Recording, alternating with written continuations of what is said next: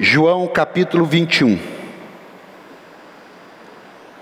Se você não está com a sua Bíblia aí, inclusive, é claro que isso é uma dica, isso é uma dica, amém? Amém? É uma dica. É, eu vi sobre a questão da desatenção hoje, não só com, com o público mais jovem, mas com todo mundo por causa do celular que você com menos, você não consegue deter mais a sua atenção oito que mais dois minutos por causa do telefone. Se você não tem um telefone, você tem um tempo maior. Mas com o telefone, seja modo avião, seja no vibracal, seja eh, só desligado e assim mesmo você tem que ficar tranquilo que ele está desligado, que nada vai acontecer e quando você ligar, você vai colocar em ordem. Quem entendeu, diga amém. Agora a gente sabe que de repente você usa o celular para abrir a Bíblia e parece meio antagônico isso, mas a gente está criando um projeto para o final do ano para você vir com um caderninho e uma caneta. Parece meio ultrapassado, né? Parece, pô, no século 21, caderninho, caneta. Eu entendo que a nossa fé, toda ferramenta porque você está lá na escola, principalmente a galera que estuda, você sabe, por mais que tenha iPad, tenha celular, tem caneta, tem papel e tem caderno. É claro que você usa menos. Por quê? Por dois motivos. Primeiro, porque você ama a palavra. Primeiro, porque você ama a palavra. É, porque se você ama a palavra, você não quer só ouvir, você quer anotar, é uma frase, é uma revelação, é um versículo. E, como eu disse, a questão da Bíblia, a gente acaba colocando no telão, mas para isso, nós vamos ter um dia aqui para ensinar você a mexer na Bíblia, para quem está chegando. Então não é uma coisa assim, é, é, é, amalucada, não, é uma coisa com muito propósito, com muita coerência e com muito mais empoderamento, porque tem gente que não sabe achar o versículo na Bíblia, não assustem, pessoas que já são batizadas estão há dois, três anos na igreja, que talvez não dê bola para aquela aquelas classes, não dá bola para aqueles cursos, e aí fala assim: abre em João capítulo 3. Aí ele disfarça, ele disfarça fica ali, vai no, vai no cabeçalho lá atrás, ele olha, já passou, ele finge que viu, não é maldade, não. É que ele não está entendendo que sem ele ter um princípio básico da fé, da Bíblia, ele vai chegar aqui na hora da prova, vamos falar assim, na hora do vamos ver, ele fica perdido. Então a gente está criando um projeto, um caderninho, uma caneta, para você trazer. Por quê? Porque você anota a referência, porque ler a Bíblia não é para você ler só aqui na igreja. Você precisa alimentar esse procedimento de ler a Bíblia na sua casa, no trabalho. Ao invés de você rodar duas horas, eu já dei esse testemunho. Um dia eu fui de manhã, fui para tomar um café e me arrumar, sentei, fui olhar um negócio, recebi um negocinho do TikTok. Eu fiquei vinte e poucos minutos parado, parecia que eu tinha entrado em transe. Eu orei e falei: Senhor, me perdoa, sai em nome de Jesus, porque eu peguei para dar uma olhadinha, mandaram um negócio para mim, eu comecei a ver engraçado ali, comecei a ver engraçado passou de 20 minutos e eu nem vi, estou dando testemunho meu. Então, em nome do Senhor Jesus, essa igreja é a igreja que ama a palavra de Deus, amém? Você podia dar um aplauso a Jesus por isso aí ou não? Então vamos lá. É sobre fé, é. A fé vem pelo ouvir. Como é que vai falar de fé e não vai falar da Bíblia? Amém? Amém ou não? Então vamos lá. João capítulo 21, versículo 1. Diz assim: Depois disso, depois do que? Depois que Jesus andou 33 anos nessa terra, morreu e ressuscitou. Depois disso, apareceu novamente aos seus discípulos, à margem do mar de Tiberíades. Foi assim: estavam juntos Simão Pedro, Tomé, chamado Dídimo, Natanael de Caná da Galileia, os filhos de Zebedeu e dois outros discípulos. Vou pescar Ó, vou pescar, disse-lhe Simão Pedro. E eles disseram: Nós vamos com você. Eles foram, entraram no barco, naquela, mas na, naquela noite não pegaram nada. Ao amanhecer, Jesus estava na praia, mas os discípulos não o reconheceram. Ele lhes perguntou: Filhos, vocês têm algo para comer? Eles responderam que não. Ele disse, ele disse: "Lancem a rede do lado direito do barco e vocês encontrarão". Eles a lançaram e não conseguiram recolher a rede. Tal era a quantidade de peixes. Até aqui. Sabe uma das coisas que uma fé maravilhosa na nossa vida faz conosco na hora que nós mais precisamos? Ela nos leva a uma nova oportunidade. Quando Pedro, preste atenção nisso, quando Pedro negou Jesus, quando Pedro três vezes abandonou a Cristo, ele tomou uma decisão: vou voltar para o meu dia a dia vou voltar para a minha vida comum. Quer saber? Eu vou pescar. Vou pegar meu barco, quem sabe o barco dele já tinha ido embora, né? Já tinha vendido, já tinha passado. Vou comprar outro barco, eu vou alugar. Eu vou fazer alguma coisa eu, eu acredito que Deus não tem mais nada comigo, porque depois disso tudo que eu fiz, depois disso tudo que eu passei, né, eu acabei aproveitando o lockdown para esfriar na fé, não li mais a Bíblia, entendeu? As pessoas perguntavam, ué, mas e a igreja? Eu dava desculpa. Então, quer saber? Eu vou voltar para a minha vida antes de Jesus. Eu vou voltar para o meu dia a dia antes de Jesus. E o interessante, que o mesmo quadro de quando Jesus chamou Pedro, e chamou os discípulos, é o mesmo quadro depois que eles abandonaram a fé. É o mesmo quadro depois que eles desistiram de tudo. É a pescaria, é a rede, é o mar, é rede vazia, é rede, mas é rede vazia. E aí Jesus, ele aparece. Ele não aparece para acusar. Ele não aparece para dizer algo que eles não saibam. Ele aparece para dizer assim, pessoal, existe uma fé aí dentro de vocês, que ela é maravilhosa. Eu sei que vocês erraram, eu sei, Pedro, o que, que você fez, mas o fato de você ter errado, Pedro, não é para você voltar para a velha vida. O fato de você ter errado, você pode aprender e pode rever aquilo que foi construído dentro de você. E Jesus faz questão de perguntar: vocês têm alguma coisa para a gente comer aí? Amado, se tem um negócio ruim, é quando alguém pede alguma coisa para a gente e a gente, sabendo que não tem, tem que responder que não tem. Se tem um negócio assim que machuca, é, é, quando alguém chega. Eu me lembro, a minha esposa uma vez ela chegou para mim, num, dois, três anos atrás, um momento de rede vazia. Ela falou assim: ó, eu preciso comprar essa, essa safra de remédio. Eu disse assim: ó, você vai ter que esperar uns dez dias. Você vai ter que esperar uns 10 dias. Vai precisar virar o cartão. E aí vai virar o cartão e você vai lá, porque esse orçamento é muito caro, não dá. Você vai ter que esperar uns 10 dias. Isso machuca a alma da gente. E os, e e os pescadores ali, eles passaram a noite inteira pescando. E aí chega uma pessoa e fala: E aí, vocês têm alguma coisa para a gente comer? E ele tem que responder: Não, a gente não tem nada. A gente passou a noite inteira pescando, mas a gente não tem nada. Isso é muito difícil. Eu escrevi aqui algo para não esquecer, olha. Tudo tinha começado com o barco, com o mar e a rede vazia. No meio entrou a negação, entrou a traição, entrou o abandono. Mas isso não era o fim. Isso era apenas uma fase.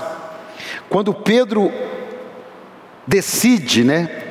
Vamos colocar assim, recuar na fé, Aquilo ali não era o final. Talvez na cabeça de Pedro foi. Talvez na cabeça de Judas, talvez não, certeza que na cabeça de Judas foi. Para mim não tem mais jeito. Eu vou dar fim na minha vida agora. Eu vou, eu vou acabar com a minha existência, porque tem hora na vida das pessoas que eles pensam que o negócio é tão sério, é tão assim irreversível, que ele acredita que dar o fim na vida, por isso que aumenta o índice de suicídio, porque ele acredita, eu vou resolver um problema, eu não vou criar um problema, eu vou resolver um problema. E Judas foi e fez essa loucura. Pedro não fez essa loucura. Pedro ele disse: Bom, eu vou voltar para a minha vida. O problema, ou melhor, a questão é que para Jesus, enquanto nós estivermos dispostos a ouvirmos a Sua voz e o seu chamado, é o quanto Ele vai estar disposto a nos, a nos chamar novamente. Posso ouvir um amém?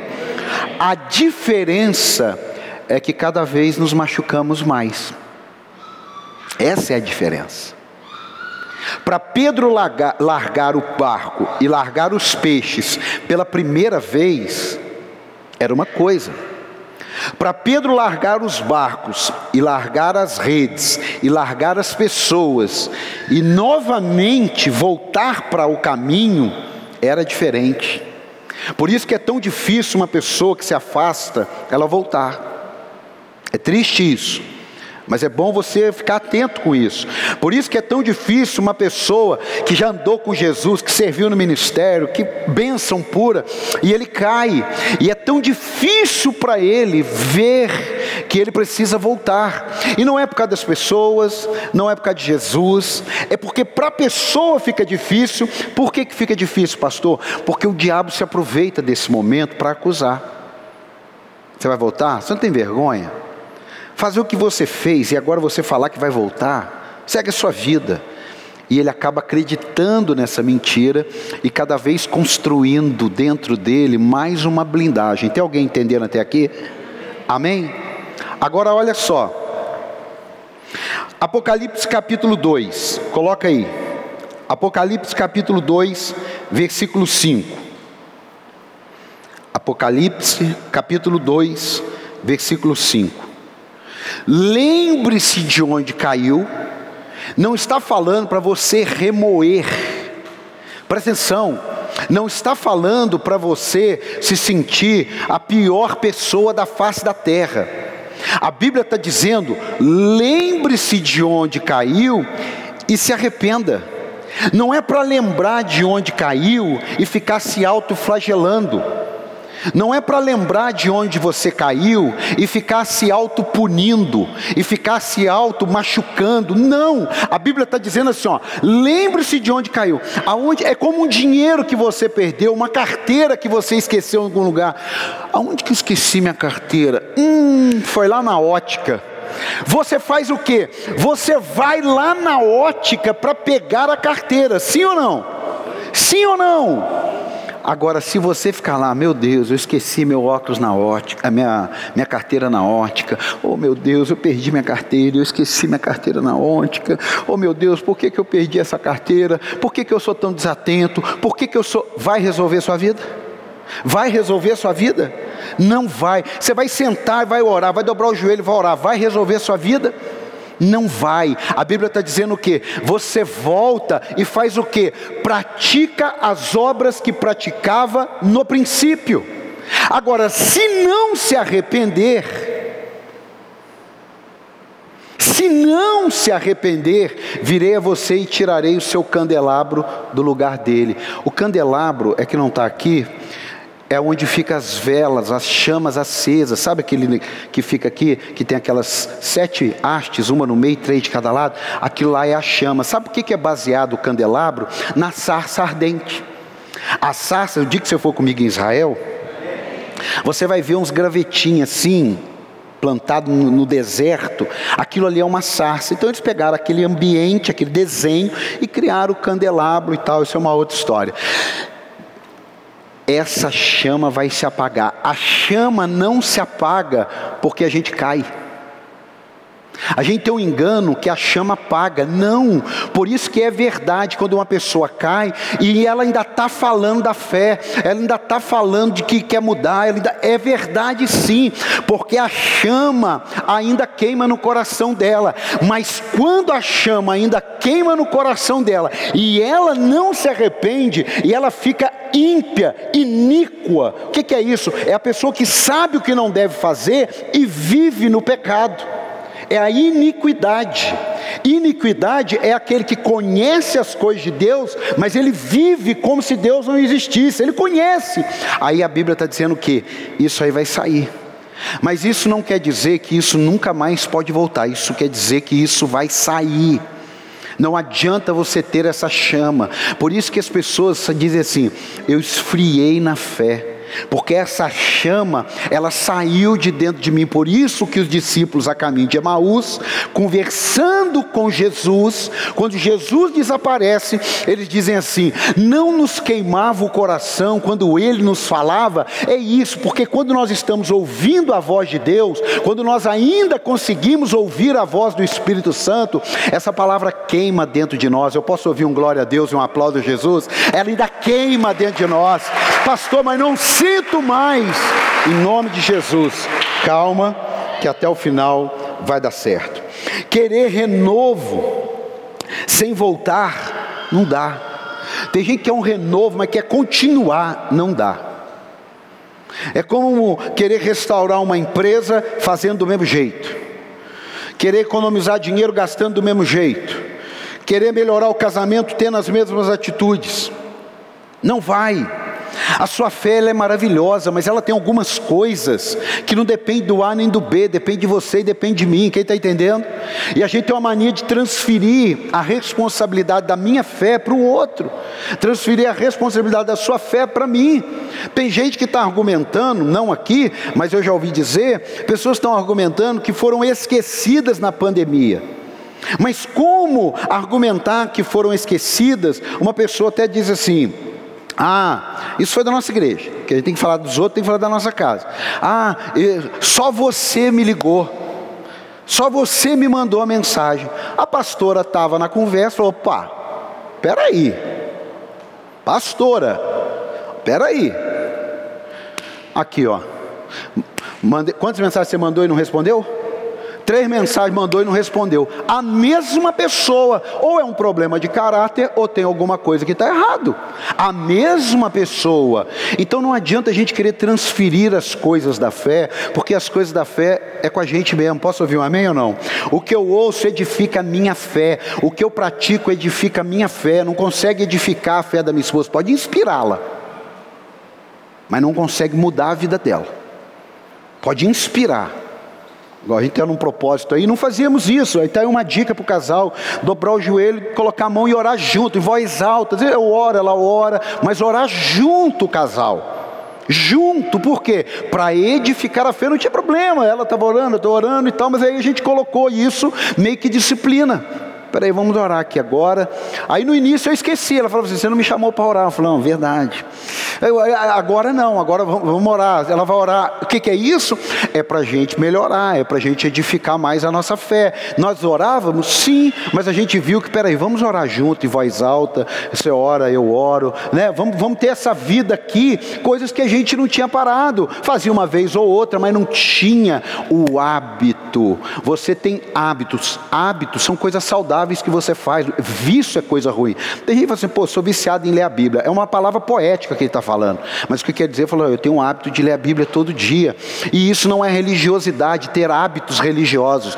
Religiosidade é você não acreditar que uma pessoa pode mudar de vida só por causa do histórico dela ou só por causa daquilo que você pensa. E isso é religiosidade. Agora, o poder de Deus, ele veio para curar, transformar e salvar. Você pode dar um aplauso a ele por isso? Aí é outro nível. Escute isso. Escute isso. Jesus diz: Vamos voltar a pescar. Arruma tudo de novo agora. Pois agora vocês vão fazer a mesma coisa, mas comigo. É por isso que tem coisas na minha vida e na sua, que quando você faz sem Jesus, você fala assim: meu Deus, mas não é possível. Quando você faz com Jesus, às vezes você nem fez, porque a Bíblia diz que Ele dá enquanto dormem. Então, enquanto você está dormindo, mas se você está tendo uma vida com Deus, você dormindo, Deus está trabalhando em seu favor. Quem está entendendo? Nós estamos para fazer agora, estamos para fazer, não, vamos fazer, e a partir de amanhã começa uma, uma bagunça santa aqui. Nós vamos mudar de prédio, nós vamos mudar de lugar, nós vamos mudar de ambiente. E na quarta-feira ia começar uma grande obra. Eu recebi um telefonema na sexta-feira que pode mudar essa obra. Não, não pode mudar o lugar, pode mudar a logística da obra. Agora, se não chegasse esse telefonema nessa sexta e chegasse na sexta-feira que vem, talvez a gente tivesse rasgado um monte de dinheiro. E aí a hora que terminou esse telefone, eu falei, obrigado Jesus, por isso que o Senhor vai na frente. Porque eu não sou, eu não, nem quero ser vidente. Mas o Senhor é o Senhor de toda a eternidade. Então, se o Senhor nos facilitar o caminho, com isso, ninguém nos segura. Por quê? Porque Deus se faz presente. Tem coisas na tua vida que, se Deus não se fizer presente, você pode ter conhecimento, você pode ter conselho, você pode ter informação, você pode ter planilha, você pode ter tudo, mas aí você vai ter que escolher o que Moisés escolheu ou escolher o que você por si só escolheu. Eu não quero saber da vitória, eu quero saber se o Senhor vai comigo. Porque se o Senhor não for comigo, não tem nem como eu perder. Presta atenção nisso. Se o Senhor não for comigo e eu ficar, eu não vou perder aquilo, porque eu estou com o Senhor. Agora, se eu for e perder, ou se eu for e ganhar e o Senhor não estiver comigo, não valeu a pena. Quem está entendendo aqui, diga a glória mesmo. Escuta aqui, ó. Abre comigo aí em Marcos capítulo 1. Coloca aí, Marcos 1, 16. Por isso que eu quero você com um caderninho. Porque daí você anota, chega na sua casa, você vai. E o celular vai te atrapalhar. Marcos capítulo 1, versículo 16. Andando à beira do mar da Galileia, Jesus viu Simão e seu irmão André lançando redes ao mar, pois eram pescadores, e disse: E disse Jesus: Sigam-me, e eu os farei pescadores de homens. No mesmo instante, eles largaram, eles deixaram as suas redes e o seguiram. Como eu falei, tem hora que para que a sua fé maravilhosa se estabeleça, você vai ter que fazer o que você já fez. Você vai ter que fazer o que você já está cansado de fazer, mas vai ter que fazer de novo. A fé faz isso com a gente. Por isso que a fé é um tipo um músculo espiritual. Que se você não exercita, ela fica flácida. Ela, ela, perde a força, ela perde o vigor. Não é, não, não, não é fazer uma pressão, quando eu digo assim, meus amados, tem um estudo, nós vamos separar toda terça-feira do ano que vem para estudos de empoderamento. Tem um estudo na terça-feira tem culto na quinta, você vem na ceia, pula um domingo, e vem na outra, e vem uma quinta, pula três, você vai administrando isso. Ajuda, claro que ajuda, mas você não vai ter o mesmo resultado. Eu vou na academia um dia, eu pulo cinco, eu vou na academia de novo, aí eu vou uma semana todo dia, estouro os músculos tudo, depois fico três meses sem ir. Faço campanha de sete semanas na academia, depois fico o resto do ano sem ir. Resolveu o meu problema? Não. É esse tipo de fé que nós precisamos elevar para uma fé maravilhosa, que vai conseguir fazer novamente, ser resiliente para fazer novamente o que eu fiz e deu errado. E olha, meu amado, quem está falando para você aqui não é uma pessoa que só fez o que deu certo. Eu já fiz muita coisa que deu errado. E fazer o que dá certo e fazer de novo é gostoso. Mas fazer de novo que deu errado, você fez uma comida hoje. E na hora de pôr a lasanha, queimou a lasanha. Queimou.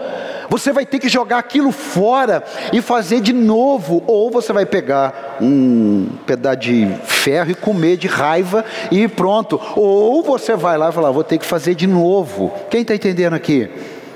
Com Deus para a sua fé, fazer de novo para Ele, não vai ser novidade. Diga, fazer de novo, não vai ser novidade. O, o que eu quero mostrar para você aqui é isso aqui, ó. A primeira perda pode não ter sido suficiente para que eles estivessem prontos para a grande obra que Deus iria fazer. Existem coisas que muitas vezes a gente perde e a gente fala assim: poxa, o dia que isso voltar para minha mão, eu não deixo mais isso daí tão de qualquer jeito como eu deixei. A gente, quando morava em Cruzeiro, nós não trancávamos a porta, a não ser que fôssemos viajar. Pasmem, não trancava. Dormia com a janela aberta, casa, e casa baixa, muro baixo. Esquentava a cabeça. Saía para a igreja, deixava tudo aberto do jeito que estava, só o portão encostado, claro e voltava. Ah, para casa está fresquinha, não tínhamos nem ar condicionado. A casa está fresquinha, nem tchum. Só que teve um dia que nós chegamos em casa, tinham feito uma leva linda em casa, computador, Eu gostava de colecionar relógios, levaram 25 relógios meu, levaram uns 15 da minha esposa, levaram todas as joias que ela tinha, dois anel de ouro. Não, vinte e poucos anos. O que, que aconteceu daquele dia em diante? Eu passei a. Hã? Hã? Quê? Trancar a casa. Trancar a casa. Eu precisava ter passado aquilo? Não. Deus sempre guardou, sim. Mas daquele dia em diante, eu falei: espera aí, eu não trancar a casa, eu não trancar a casa, que qualquer um de vocês fazem isso quando vão sair para vir para a igreja. Nem casa a gente não trancava. Então, tem coisas na minha e na sua vida que a gente perde para aprender. Quem está entendendo, diga amém. Eu coloquei aqui no mínimo quatro coisas que, por mais extraordinária, por mais maravilhosa que a sua fé seja, você vai ter que saber perder. A primeira coisa é que você pode ou perder ou largar pessoas. Abre comigo em 2 Timóteo capítulo 9. Essa é uma das matérias mais difíceis que eu aprendi. Principalmente para o novo convertido. Principalmente. Novo convertido, isso aqui a gente precisa até conversar e virar matéria para preparar ele para entendê-lo para ele entender que tem algumas coisas. 2 Timóteo capítulo 4, versículo 9. Ó, apóstolo Paulo mandando uma notícia: procure vir, vir logo comigo, procure vir logo ao meu encontro. 10. Pois Demas, Demas era crente, Demas era cheio do Espírito Santo, Demas era um líder, Demas era parceiro de Paulo, amando este mundo, abandonou-me. Tem pessoas que a gente perde porque nos abandonam. E muitas vezes são pessoas que estão professando a fé. E o fato disso acontecer, você não pode jogar tudo para o alto.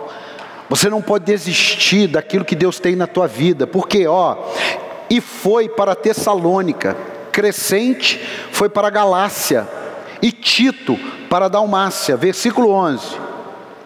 Só Lucas está comigo. Uma pessoa que estava rodeada, eu não estou falando aqui o Paulo aqui, eu estou falando um apóstolo Paulo, agora ele está dizendo, só Lucas está comigo. O cara que teve as experiências que teve com Jesus, que implantou igrejas para tudo quanto era lado naquela época, há, há, dois mil anos atrás, agora ele está dizendo, só Lucas está comigo. Agora veja só, traga Marcos com você.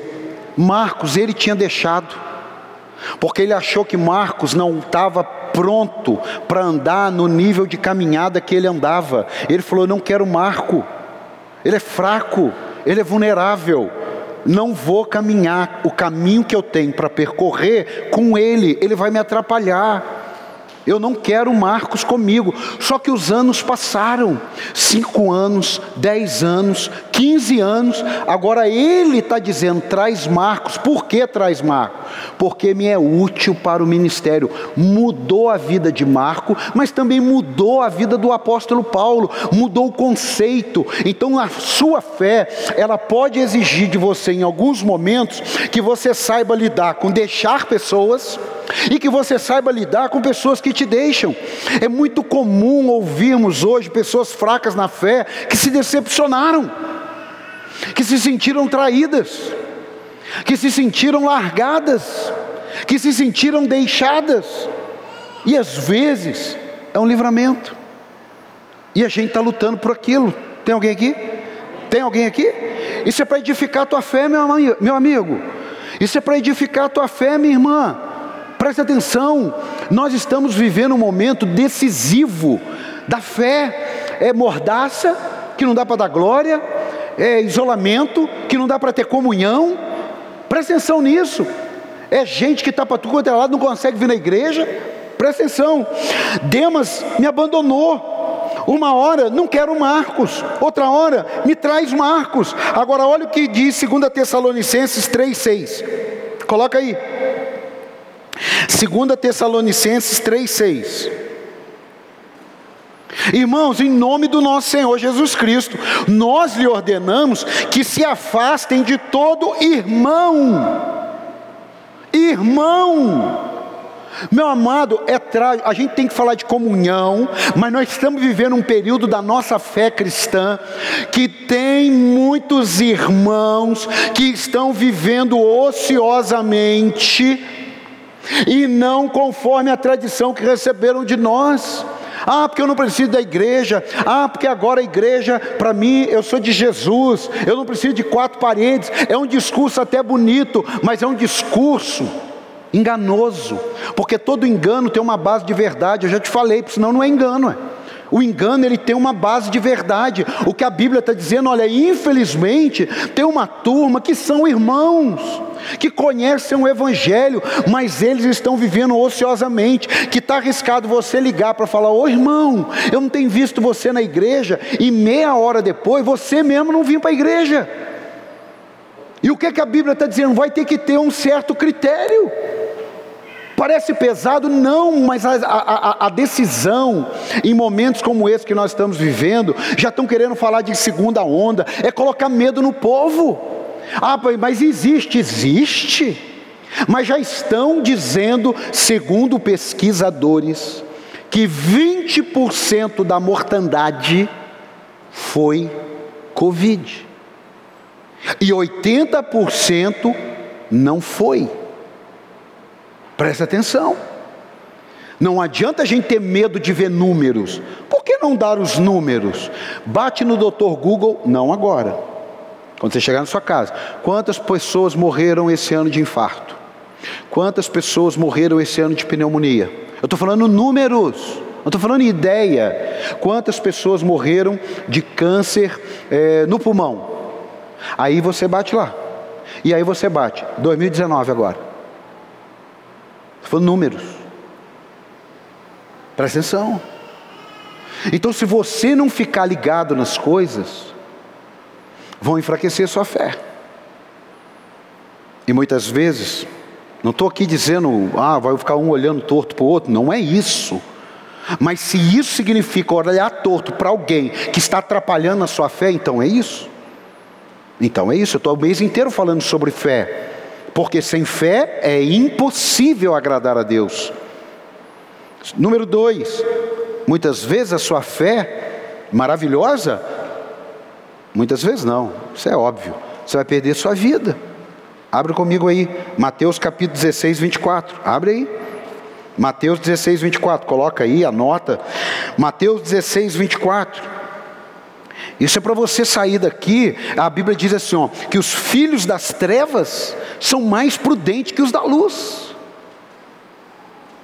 Os filhos das trevas são mais prudentes que os da luz. Está na Bíblia. Foi eu quem disse, foi Jesus.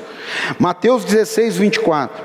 Então Jesus disse aos seus discípulos: Se alguém quiser acompanhar-me, ele não está obrigando ninguém. Ele não está obrigando. Ele está dizendo: se alguém quiser, negue-se a si mesmo, tome a sua cruz e siga-me. Pois quem quiser salvar a sua vida, a perderá. Mas quem perder a sua própria vida por minha causa, a encontrará. Pois que adiantaria o homem ganhar o mundo inteiro e perder a sua alma? Ou o que o homem poderá dar em troca da sua alma? Quando diz quem perder ganha e quem ganhar perde, e está falando da alma, pastor, está falando da vida eterna também, é claro. Mas está falando que nós começamos a perder para os nossos desejos. Está falando que nós começamos a perder por aquilo que é achismo na nossa vida. Amado, cuidado, que se a Bíblia tem uma resposta, para de achar. Você para de achar. Você pode achar alguma ideia que eu tenho uma ideia diferente, teu irmão do lado tem uma ideia diferente, mas cuidado com o que a Bíblia diz. Você fala assim, então, mas eu não acho que é assim. Para, a palavra é essa, para. Você pode ter um entendimento, você pode ter sua opinião na política, na cor, você pode ter na roupa, pode ter tudo. Mas quando a Bíblia diz é isso, ó, acabou, a minha palavra final é essa. Não, mas a Bíblia, igual surgiu aí, você fique muito atento. Ah, mas a Bíblia já está na hora de ser reescrita, porque para, isso é apostasia. A Bíblia já é linda, já está tudo certo, não precisa mexer em nada. Você está entendendo isso ou não? E você tem que ter cuidado, porque vai ter gente que nem serve a Jesus, e vai ter gente que serve a Jesus dizendo, é, mas eu concordo que a Bíblia tem que ser reescrita, porque ela tem dois mil anos, tem quatro mil anos, coisas que aconteceram. Para, para, para. É assim que uma, duas gerações no máximo apaga o Evangelho numa nação. É isso que aconteceu na Europa. E não pense você que os Estados Unidos está indo muito diferente, que não está, não, hein? Você olha aquelas megas igrejas na internet, você está olhando uma. A média de números de, igreja, de pessoas numa igreja é de 150. 150. Só uma denominação dentro do Brasil tem mais de 3 mil templos. E nós estamos falando de 150 pessoas. Escute. Romanos 7,18. Por que, que é uma luta isso? Por causa do Romanos 7,18. Coloca aí. Romanos 7,18. Sei que nada de bom habita em mim. Isto é, em minha carne. Não está falando que a gente não presta. O apóstolo Paulo está só dizendo assim: ó, sei que nada de bom habita em mim.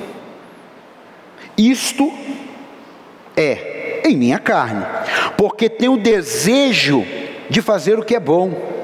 Orar, ler a Bíblia, andar com Deus, vida santa, trabalhar, fazer tudo, mas não consigo realizá-lo, pois o que faço não é o bem que desejo, penso coisa ruim, quero o mal de alguém, cobiço o que não é meu, olho para onde não devo, faço o que não deveria ser feito, não tenho compromisso com as coisas de Deus na intensidade que deveria ter, porque alguém que deu a vida por mim para passar a eternidade no céu já seria o suficiente. Se Jesus dissesse assim: Você tem que me seguir, eu não te garanto nada nessa terra, eu te garanto na vida por vir, já seria o suficiente. E ele ainda falou: Não, nessa terra vocês vão comer o melhor, porque eu vim dar vida e vida e abundância, e ainda vocês vão passar a eternidade comigo. Podia dar um amém, um glória, um aplauso a Jesus aí. Ele não precisava prometer mais nada. Pois o que faço não é o bem que desejo, mas o que não quero fazer, isso eu continuo fazendo. Ora, se faço o que não quero, já não sou eu quem o faz, mas o pecado que habita em mim. Enquanto a gente não encarar, ó, o pecado habita em mim, é eu, cheio do Espírito Santo, que vou conseguir não deixar, cheio da palavra, que o meu desejo de fazer aquilo não aconteça. Quem, não sei se foi o seu caso, eu, quando eu, é, na minha juventude, eu parei de usar drogas, não foi por causa de Jesus, não foi por causa do Espírito Santo, não foi por causa da Bíblia, não, não foi por nada disso, não foi. Eu fui encontrar com Jesus, eu tinha 29 anos, eu estou falando com 20, ó, oh, estou falando com 20, eu fui encontrar com ele aos 29. É porque eu vi que aquele negócio não ia me levar para um lugar legal, não ia me dar um fim muito agradável. E eu tive que lutar com as minhas forças, sem o Espírito Santo, sem fé, sem a palavra de Deus, só com a minha consciência de que aquilo dali não era correto, de que aquilo dali iria complicar minha vida, que aquilo dali iria atrasar meu lado. E eu tinha que sair da casa da minha namorada e andar, poderia andar três quilômetros, eu andava seis quilômetros para chegar na minha casa. E eu falava para minha mãe: Ô oh, mãe, eu vou sair 11 horas, eu tenho que chegar aqui no máximo 11 e meia. Se eu chegar depois das 11 e meia, a senhora vem falar comigo. Porque 30 minutos era mais do que o suficiente. Por quê? Porque se eu passasse no caminho dos três quilômetros, eu não chegaria na minha casa. Eu não tinha Deus, eu não conhecia a Bíblia, eu não tinha fé, eu não tinha o Espírito Santo. Eu fico maluco quando eu vejo crentes que conhecem a palavra e flertam com o pecado flertam com a pornografia, flertam com a falta de fidelidade nos dízimos e oferta, flertam com relacionamentos que vão puxar agora, flertam. Foi um ano, dois anos, três anos, que eu acordava de madrugada com um cheiro de éter no meu nariz. Agora, como pode? Nós temos essa fé maravilhosa, uma porcaria de um isolamento que tinha tudo na internet, crentes desviarem. Eu não estou falando ímpio.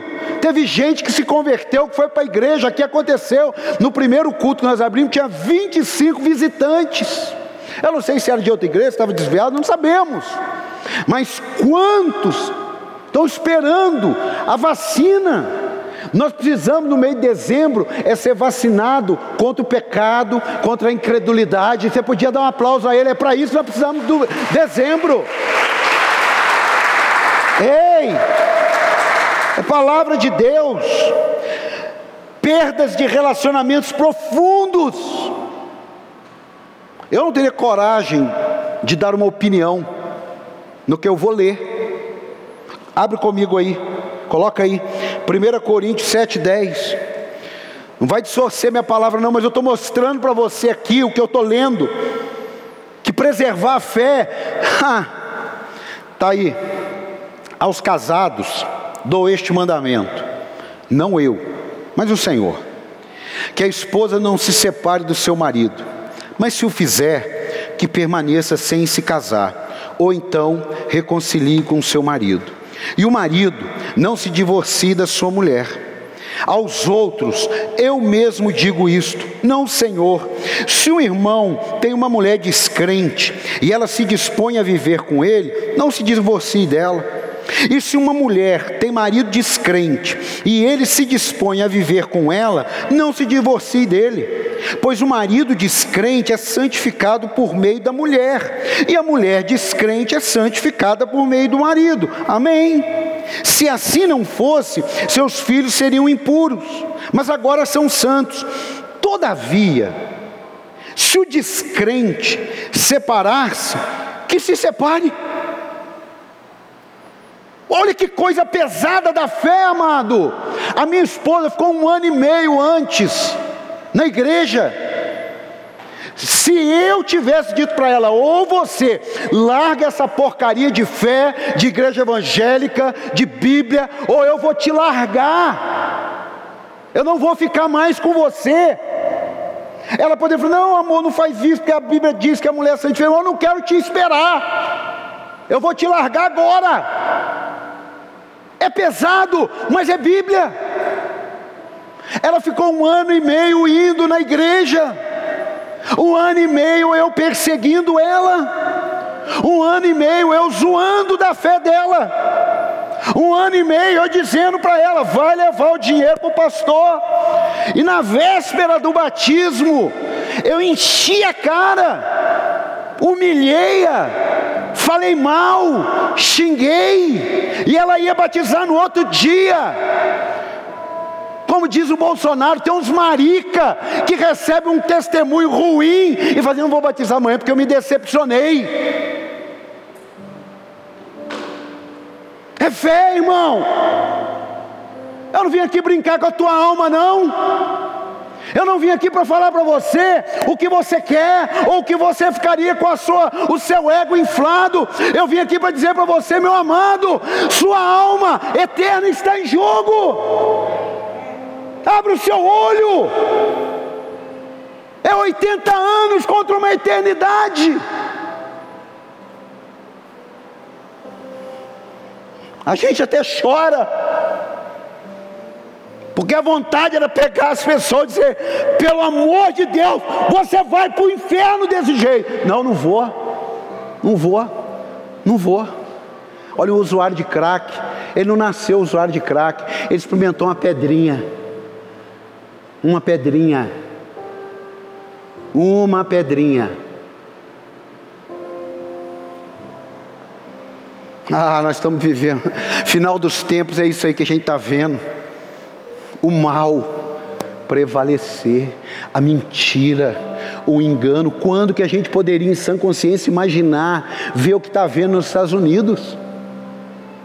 Ah, pastor, mas isso aconteceu em 2000, mas ficou tudo escuro, a gente nem tinha informação. Hoje temos informação.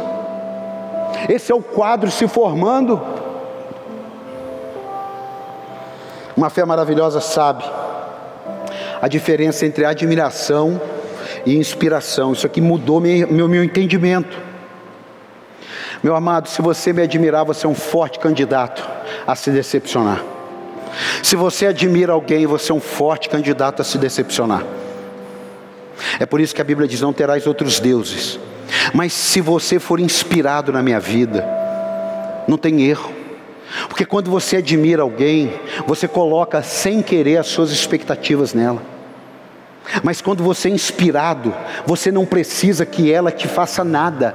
A vida dela, a existência dela te inspira, sem que você nem a conheça. Agora, quando você admira uma pessoa, você cria dívidas emocionais com ela sem ela saber. Você cria buracos na sua alma que a qualquer momento você vai ver o tamanho deles. Por isso, por isso, que quando você coloca sua confiança no homem, você colocou a sua fé em risco. Em nome de Jesus, que eu seja blindado pelo sangue do Cordeiro. Mas se você caminha por Jesus, inspirado por alguém, amém. Que eu seja esse instrumento na tua vida. Mas se você caminha com Jesus, por causa de alguém, por causa de uma carona, por causa de um amigo, eu poderia listar aqui, ó, ficava aqui meia hora, gente que alguém saiu da igreja e dois amigos saíram mas não saíram para ser cheios, saíram por sair. Presta atenção, não, vem, não tem a ver com a mensagem, mas dá para dar um, uma, uma encaixada boa nela. Pedro falou para a turma assim: Eu vou pescar. Não foi eles que falaram para Pedro, foi Pedro. Eu vou pescar. Você sabia que um deles ali não era pescador e eles disseram: Eu vou com você. Quando a gente desvia, mesmo que a gente não queira, a gente leva alguém com a gente. Quando a gente sai da presença, mesmo que a gente não queira, a gente leva alguém, lê o texto. Pedro falou: Eu vou pescar. Pedro poderia ter dito: Eu vou, eu vou no bar tomar uma gelada. Ele falou: ah, Eu vou com você. Se fosse no tempo de hoje, ah, eu vou no show do fulano de tal. Eu vou com você. Você está vendo a influência? Você está vendo a influência? Quem errou foi Pedro. Aqueles caras não tinham nada a ver com o erro. Aqueles caras não negaram Jesus, aqueles caras não fizeram nada, não aparece eles fazendo nada, mas eles estavam acompanhando alguém que achou que não tinha mais jeito. Cuidado, meu amado. Acompanhe aqueles que têm jeito, aqueles que se dizem não ter jeito, fala para eles: você tem jeito sim, mas eu não vou com você. Eu não vou. Ah, mas, mas, mas eu não vou com você. Fica conosco. Fica conosco. Tem a música, né? Fica conosco. Já se vai tarde, alguma coisa assim. Meu amado. Essa pescaria, para fechar, essa pescaria ela simboliza a desistência de quem errou. Vamos pescar? Vamos embora? Vamos sair da igreja? Vamos parar de dar dízimo? Vamos parar de orar? Vamos largar a mão de vir no culto? Foi essa pescaria que ele fez. Enquanto eles não pegavam nada, Jesus estava na praia fazendo um churrasco. Irmão, Jesus não falta nada para Ele quando a gente falta para Ele. Sinto muito. Falta é para a gente quando Ele falta, mas para Ele não falta nada. Por isso que Ele dá liberdade. Se você quiser, você me segue. O diabo ele te obriga a seguir. Por isso que a religião cristã, a gente estava até conversando, ah, por que, que a, religião é, muçulmana e tal cresce tanto? Porque é obrigado país defende aquilo, todo mundo já nasce aquilo. O evangelho não, a primeira parada gay no mundo foi em Israel. O governo liberou, falou: não, desde que não tenha violência, cada um é o que quiser. O nosso problema não é com quem quer ser alguma coisa. O nosso problema é quando alguém quer fazer com que o outro seja. Ninguém é obrigado a ser cristão, ninguém é obrigado. Ninguém. Quem persegue são as pessoas perseguirem o cristão. E Jesus falou: vocês vão ser perseguidos por minha causa. Mas não tem nenhum mandamento para a gente perseguir os outros. Se você é um cristão e persegue alguém no seu emprego, larga a mão disso, você está possesso. Agora, tem pessoas que não são cristãs e que perseguem cristãos no emprego. Isso eu sei, pô. Eu já tive que falar com o empresário, falou: olha aqui, não é certo isso. E eu falei só porque o cara saiu. Eu falei, olha aqui, fulano já saiu, vou te falar um negócio. Foi perseguição, hein? Uma pessoa dessa te denuncia, você está ferrado aí com o seu gerente, você está ferrado com todo mundo. Fica de olho, pô. Você é cristão, seja justo. O cara é ruim, manda embora. Você não deixa de mandar embora porque tem filho pequeno. Sinto muito. Você não pode é ser injusto. Agora, se a pessoa não é um bom funcionário, tem três filhos pequenos e ele não pensa nisso, não, isso é problema dele. Está tudo simples. É a parábola dos talentos. Você não multiplicou, me dá o que você tem. Acabou. E eu vou dar para quem tem muito, porque quem tem muito, pelo menos não perde, ganha. Por isso que quando alguém vai fazer um testamento, às vezes deixa uma merreca para um filho, porque o filho é inconsequente, o filho é vagabundo, o filho não quer nada e deixa um monte para o outro que é trabalhador. Pelo menos o outro vai ajudar o coitado ali. Vocês estão entendendo ou não? Estão entendendo ou não? E Jesus falou: vocês não precisam ter muita coisa, não. Eu tenho entregue aqui, não é, pra, não é, não é simpatia, não é nada. O grãozinho de mostarda. Nem vou entregar de novo, não. Um grãozinho. Pelo amor de Deus, gente. É o mês de novembro, que é um mês de mortos. Todo mundo fala assim: novembro é o mês dos mortos. Não, novembro é o mês daqueles que nasceram de novo. Novembro, dezembro, janeiro, fevereiro, março. Posso ouvir um amém aí, um glória a Deus e um aplauso? Pelo amor do nosso Senhor. É uma fé. Olha aqui, João 21, 11, coloca aí. João 21, 11. Simão Pedro entrou no barco e arrastou a rede para a praia. Ela estava cheia, tinha 153 grandes peixes. Embora houvesse tantos peixes, a rede não se rompeu. Agora, vai no versículo 7. Capítulo 21, versículo 7. Que coisa forte, tremenda sobre fé. O discípulo a quem Jesus amava, até porque também nós estamos lendo João, deixa eu fazer uma. É, é, é, o discípulo a quem Jesus amava, quem escreveu isso foi o João. Ok? Então, então quem escreveu que o discípulo que Jesus amava era João foi o próprio João. Jesus não disse isso não, viu? Sabe aquele negócio que alguém chega e fala assim, aquele ali é o preferido do pastor. Quem te disse? Eu disse? Eu não disse? Então é mentira. Presta atenção, teve uma pessoa aqui que vivia falando isso. Não, fulano é o queridinho do pastor. Fulano é o queridinho do pastor. Mas eu disse. Não, porque eu acho. Não, o que você acha é outro papo. Jesus não disse que João era o discípulo a quem Jesus amava, porque a Bíblia diz que ele amou o mundo de tal maneira. Amém? E são parentes para você entender agora aqui, ó. Disse a Pedro: É o Senhor. Simão Pedro, ouvindo isso, vestiu a capa. Ele estava de sunga, pescando. E aí é o Senhor. Vamos dizer, ah, porque ele ficou com vergonha da nudez. Nunca. nunca. Para mim, nunca. Olha aqui. Simão Pedro, ouvindo isso depois da capa, e fez o quê? O que, que ele fez? Presta atenção. Você vai pregar junto comigo aqui. Eu estou aqui de sunga, meio sem nada, no barco, igual Pedro, frustradão, desanimadão. Aí João fala: É o Senhor que está lá. Eu estou nu, mas Jesus não está vendo, porque a Bíblia fala que estão a 90 a 100 metros.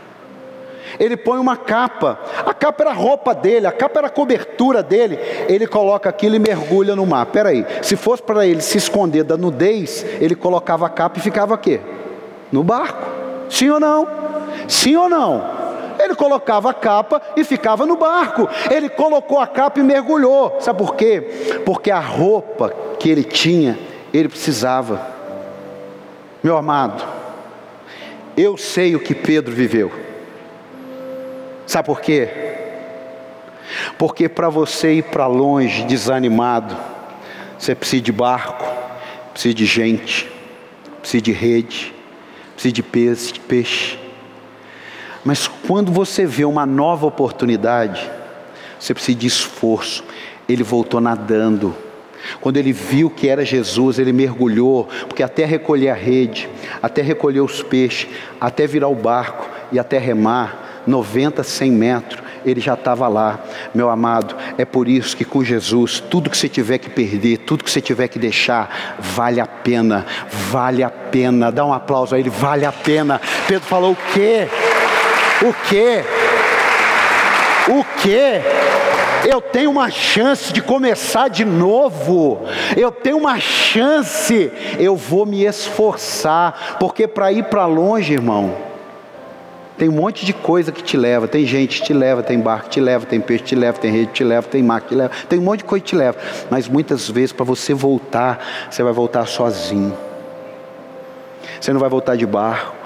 Ai, que bom, ele está lá, vira o barco. Oi, Jesus. Oi, Je... não. Ele mergulhou, ele se esforçou, ele chegou na beira da praia. E quando ele chegou na beira da praia, Jesus não pergunta mais: "Você tem algo?" Jesus diz assim: tem peixe e pão aqui, pode comer. Vamos fazer, é por isso que a ceia é uma mesa da aliança. Jesus fala aqui: vem cá. Há, há, alguns dias atrás, vocês prepararam uma para mim, agora eu vou preparar uma para vocês, irmão. É o mesmo quadro de quando tudo começou e de quando tudo recomeçou. Barco, rede, vazia, peixe no mar, água, pescador. Então, bom, volta no lugar de onde caíste. Então vamos começar de novo. Quem sabe você precisa começar de novo. Tem gente que cria. Eu tinha um caderninho, vou te contar um segredo. Eu tinha um caderninho, uma época da minha vida cristã, que eu anotei, porque eu estava devendo dízimo. É verdade. Estava devendo lá, acho que estava quatro meses atrasado. Eu coloquei juro. Eu coloquei juro. Eu vou colocar um juro de 15%. Eu tinha que dar mil reais. Então, se eu tinha que dar mil, porque eu ganhei 10 mil, eu tinha que dar mil. Eu não vou dar mil porque eu estou apertado. Mas o mês que vem eu vou dar mil cento e cinquenta. Aí no outro mês eu tinha que dar mil, mais mil cento e cinquenta. E aí eu não tinha. Eu só sei que com quatro meses, eu peguei o caderninho e falei, Senhor, se tem alguma maldição nisso aqui, que o Senhor me perdoe. Eu tenho 500 reais, eu vou entregar 500 reais aqui, mas nunca mais eu faço essa brincadeira. Acabou. Vamos começar de novo. Vamos começar. Volta nadando. Você foi de barco, mas volta nadando. Você foi com os amigos, volta sozinho. Você foi com alguém, volta sozinho. Você foi por causa do emprego, agora volta sozinho. Problema de Deus não é se Ele vai nos perdoar. O problema de Deus é se nós estamos dispostos a nos arrependermos. Os discípulos trouxeram o barco. Você vê que, e eles trouxeram o barco, arrastaram as redes. Tem hora na vida da gente que o barco, as redes, os peixes, as pessoas, estão todos na direção errada. Porque qualquer coisa ou pessoa que esteja indo na onde Jesus não está,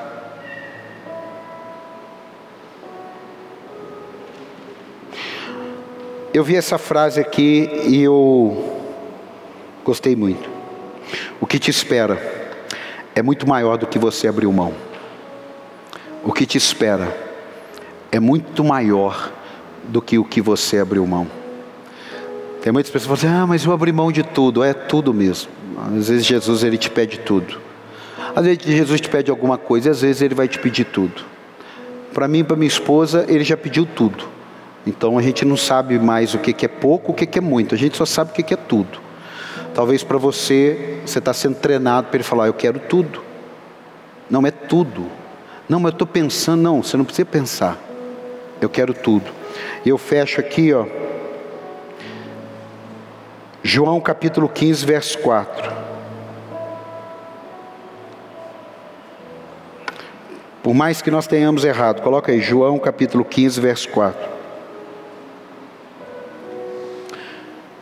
Permaneçam em mim, e eu permanecerei em vocês. É uma condicional. Como que as pessoas hoje são avessas à condição, querem tudo do seu jeito. Os dos maiores desafios do ser humano lidar hoje, principalmente com os nascidos de 97 a 2005. Meu filho, minha filha e mais uma galera aí. Lidar, lidar com as frustrações da vida por isso tem tanto jovem para baixo, depressivo, toma remédio, vai para as drogas, pensa em suicídio. O número de suicídios de jovens é escandaloso, perto do número de suicídios de adulto. Presta atenção. Estão mais novos entrando para a bebida, para o cigarro, para as drogas. Estou falando da sociedade, mas também está dentro da igreja. E a segunda me assustou. Lidar com disciplina. Lidar com disciplina. Mas tem adulto assim também, tem novo convertido assim, tem velho convertido assim. Agora aqui a Bíblia está dando uma condição: permaneçam em mim e eu permanecerei em vocês. Nenhum, nenhum, não sou eu nem você, nenhum, nenhum ramo pode dar fruto por si mesmo. É o que eu fiz no início, quando eu disse dos meus 20 anos, eu não quero mais, mas não consegue. Talvez não, tenho certeza. Se logo Jesus não entrasse, eu não sei. Eu não sei se a fraqueza, se as adversidades, se as tempestades, mesmo casado, tendo filho, talvez eu poderia ter entrado para as drogas, não sei. Não sei. Eu prefiro dizer que não sei. O que eu sei é que se eu permanecer nele, ele permanece em mim e eu vou dar fruto para a glória de Deus. É isso que eu sei. Quem está entendendo? Se não permanecer da videira, vocês não podem dar fruto, senão permanecer em mim. É com pandemia, é com segunda onda, é com terceira onda, é com Bolsonaro ganhando, é com Bolsonaro perdendo, é com Trump ganhando, é com Biden ganhando, não interessa. Isso são outras coisas. É empregado, é desempregado. Não interessa, eu sinto muito. Isso é outras coisas, são outras coisas. A primeira da fé é aqui, ó. Permaneçam em mim e eu permanecerei em vocês. Você está entendendo isso ou não? Você está entendendo isso ou não? Essa palavra aí, ela é para pegar como um punhal, rasgar a gente assim, tirar o que não presta, enxertar a palavra, costurar e a gente sair daqui empoderado, porque não adianta ficar pensando que nós vamos atravessar uma fé de maneira superficial que não vamos. Quantos rostos em toda a sua caminhada cristã você já viu no templo e hoje vê lá voltando a pescar? Se isso aí não causa temor em você, em mim causa. Pastores, líderes, que já pregaram o Evangelho, estão voltando a pescar. Quem está entendendo, diga amém. Fique de pé em nome de Jesus. Fique de pé. Eu quero orar por você. Meu amado, guarde isso no seu coração. Seu maior tesouro, eu esqueci, mas é fácil aqui. É fácil. Deixa eu ver aqui. Olha que maravilha a tecnologia. Aqui, ó. Hum, aí, que benção.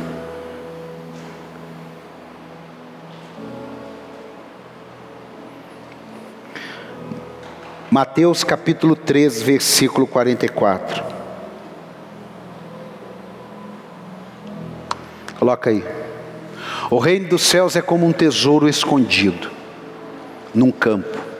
Certo homem tendo encontrado de novo, certo homem tendo encontrado, escondeu de novo. E então, cheio de alegria, vendeu tudo. Amado, quem cheio de alegria vende tudo? Porque a Bíblia diz que o meu Jesus, o teu Jesus, conversou com um jovem e falou assim: Você quer mesmo? Você quer tudo de mim, você quero. Então vende tudo. A Bíblia diz que por possuir muitas propriedades, se entristeceu e saiu.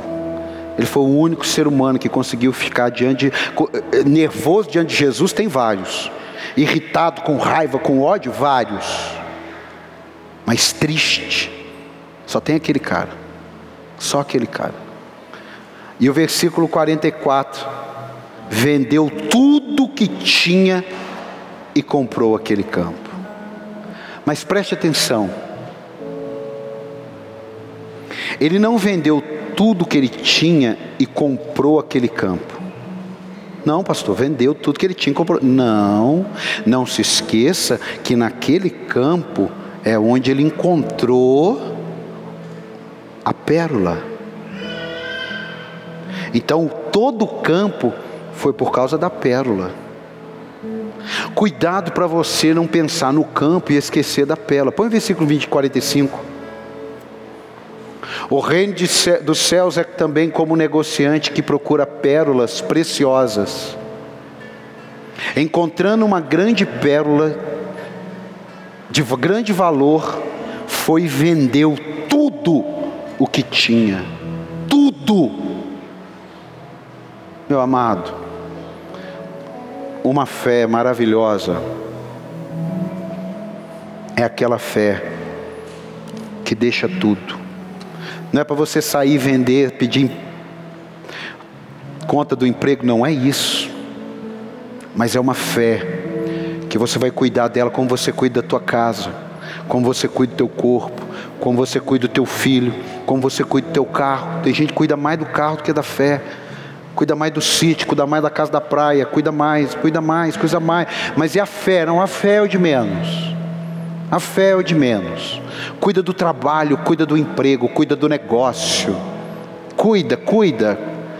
Cuida, cuida do fone, cuida, cuida, cuida do instrumento, cuida do púlpito, cuida, ele cuida, mas e a fé? Não, a fé, se der, eu cuido.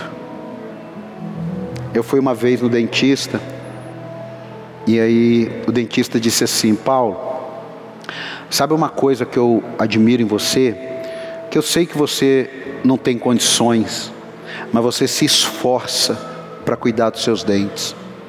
Eu falei, mas isso aí é o normal. Falei, Paulo, eu tenho uma joalheria. É frustrante.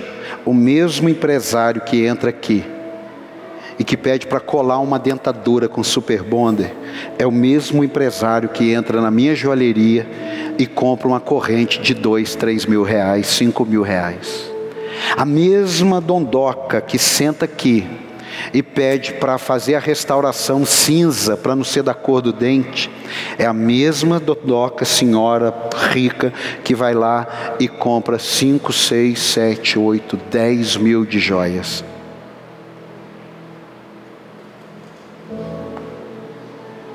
O que tem valor para você, você investe. Se a sua fé tiver valor para você, você investe na fé porque aonde estiver o seu tesouro, ali também estará o seu discurso bonito, que é o que muitos gostam. Eu não gosto, não faço e nem gosto de ouvir.